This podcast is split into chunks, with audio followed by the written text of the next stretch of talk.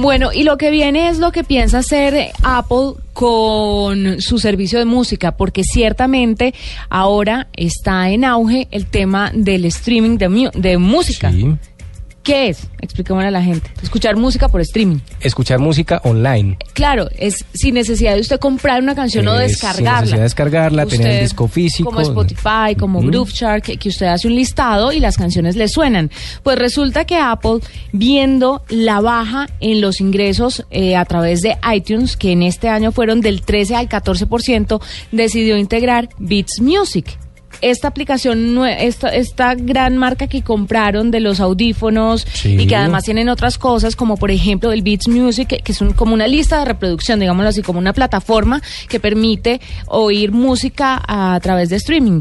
Lo que no saben hasta el momento es cómo van a integrar iTunes con el tema de, de Beats Music, pero sí lo van a hacer y se espera que el anuncio lo hagan para el primer eh, trimestre Trimestre del año 2015. 2015. Yo la veo muy complicada porque si ya pueden escuchar música online, ¿qué necesidad tienen de descargarla? Hay un rumor. ¿Cuál es el rumor? El rumor es que van a cobrar 5 dólares por, eh, por cierto tiempo.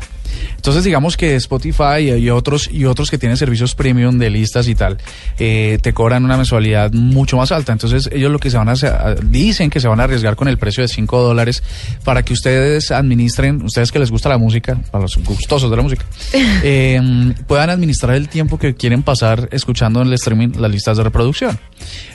¿Qué es lo que pasa hoy con iTunes? Que tienes que comprar la canción y tal, descargarla y escucharla. Sí, y eso de dólar en dólar, de, De- 99 de- centavos en eh, 99 exacto. centavos, Sí, eso sí. es, es, una es muy pesado. un plata lo que se le va a uno. Entonces ellos dicen, bueno, vamos a tratar de variar el modelo. Ajá. Le metemos 5 dolaretes, que es lo de dos canciones, pero los dejamos escuchar 16 horas a la semana de música. 5 dólares son, al cambio colombiano son como 10 mil, 11 mil pesos. más o Lucas. menos.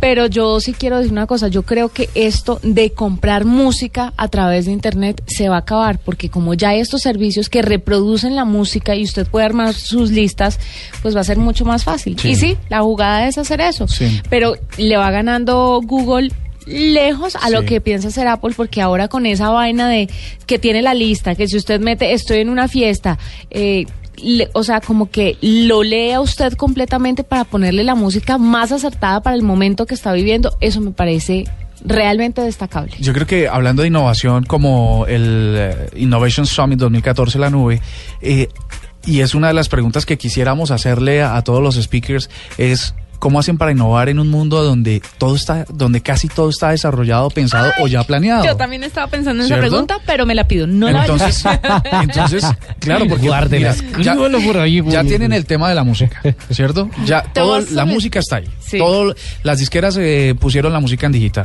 Ahora, ¿cómo remetar el negocio? Fíjate que están variando con el, con la geolocalización, con la, la emoción, eh, ahora con bajarle el precio, pero no mo- es las lo canciones. mismo. No es lo mismo. Mire, es por ejemplo lo que hace, lo que hizo Vine, que es hacer. Vine es una aplicación que le permite a usted hacer videos de poquitos segundos. Seis segundos. Seis segundos y se reproduce otra vez y se reproduce otra vez.